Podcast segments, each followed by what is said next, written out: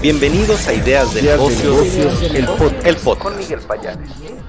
Hola, ¿qué tal Miguel? ¿Cómo estás? Buenas tardes, buenas tardes al auditorio. Y bueno, pues antes que nada, ya es viernes y, vaya que hacía falta que llegara el viernes, sobre todo en las operaciones financieras, ante la situación que estamos viviendo. Y bueno, pues comentarte que en el balance semanal los mercados retrocedieron. Hay una fuerte caída que está presentando el Nasdaq de 2.3% en la semana. El Dow Jones y el Standard Poor's cayeron 1.3%. Fue una semana muy volátil donde el día de hoy eh, se incrementaron más las presiones por el tema de la, de la tensión de, bueno, que hay entre Rusia y Ucrania, sobre todo porque se notificó que Rusia estaba atacando ya eh, una base nuclear que había lanzado un misil y esto pues obviamente provocó que los mercados eh, abrieran con bastante nerviosismo. Después se señaló que el incendio que se había generado en esta planta nuclear no era, bueno, no estaba en la zona de riesgo, parece ser que hay seis reactores en esa planta y bueno, tres estaban apagados y el incendio estaba en una zona diferente. Sin embargo, bueno, pues ya el sentimiento del mercado no cambió, se generó toda esta expectativa de lo que pudiera ser, sobre todo, pues bueno, de las acciones que está tomando el presidente Vladimir Putin, cuando por un lado, como te decía ayer, está señalando que podría ir con la paz, que está buscando acuerdos, y por el otro lado está haciendo este tipo de operaciones. Entonces, pues bueno, los inversionistas mejor decidieron eh, mantenerse con cautela y, eh, y bueno, pues las operaciones se mantuvieron en terreno negativo. Por su parte, ya te señalé también en la semana hubo una fuerte aversión al riesgo, los precios de los commodities continuaron al alza, el precio del petróleo está a niveles de 110 dólares, ha tenido un incremento bastante acelerado desde los 80 dólares que estuvo cuando inició el conflicto. Y bueno, las materias primas, el trigo, este, todo este tipo de fertilizantes que, que bueno, que tienen mucho que ver con el mercado ruso, el gas natural también están presentando incrementos ya del 30, 40 hasta el 50%.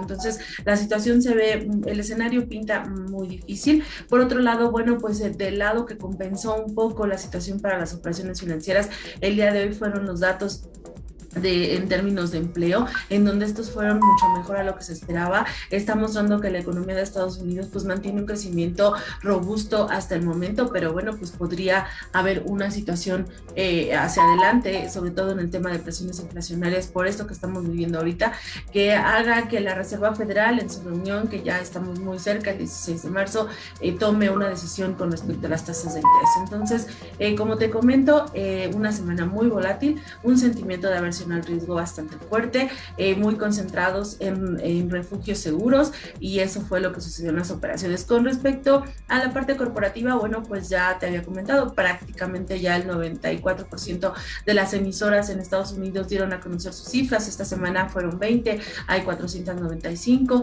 el balance sigue siendo positivo, algunas empresas dieron incluso eh, mejoras en su guía, como te mencionaba ayer, eh, las, empresas como Gap, que fueron las que tuvieron un mejor desempeño y también este, otras compañías que eh, Nordstrom, eh, Dollar Tree, eh, que fueron las que estuvieron mejor. Del lado negativo, bueno, tenemos empresas como Snowflake y Zoom, que esas este, mostraron un menor desempeño y que se fueron a la baja. En el caso de México, el balance es positivo. Esta semana terminaron los reportes corporativos, como bien señalamos, y bueno, pues los inversionistas estuvieron haciendo ajustes. Sobre todo hay mucho refugio en aquellas empresas que no están con operaciones en Europa. Es decir, como que los inversionistas se concentraron en buscar aquellas que no tendrían una afectación y, bueno, pues emisoras que se ven afectadas, ya sea por su exposición, por participar en el mercado o bien por tener operaciones, tal es el caso de, eh, Gruma, de Bimbo, de empresas como Nemac o bien en el caso de Alsea que tienen em, participación en el, en el, mercado europeo o, directamente tanto en Rusia como Ucrania, eh, fueron las que tuvieron la mayor afectación en la semana y por otro lado, bueno, pues se notó una mayor, eh, un mejor desempeño de emisoras que no están ahí y también de empresas bancarias por eh, la expectativa de crecimiento en tasas de interés. Eh, destacó en la semana el evento del Alsea Day, en donde Alsea dio a conocer una mejora, un crecimiento tanto en ingresos como ventas de 20% e inversiones fuertemente de 4.800 millones de pesos, el doble de lo que hizo el año anterior. Esto básicamente la empresa haciendo una mayor expansión en las franquicias compañías líderes como es Starbucks, como es Domino's, Burger King, incluso Vips. Por su parte, también FEMSA anunció que estaba eh, cerrando una transacción de adquisición de ventas eh, de tiendas de conveniencia en Chile. También esto fue positivo para, para la compañía y, fue algo que, que, motivó un poco el desempeño de estas emisoras.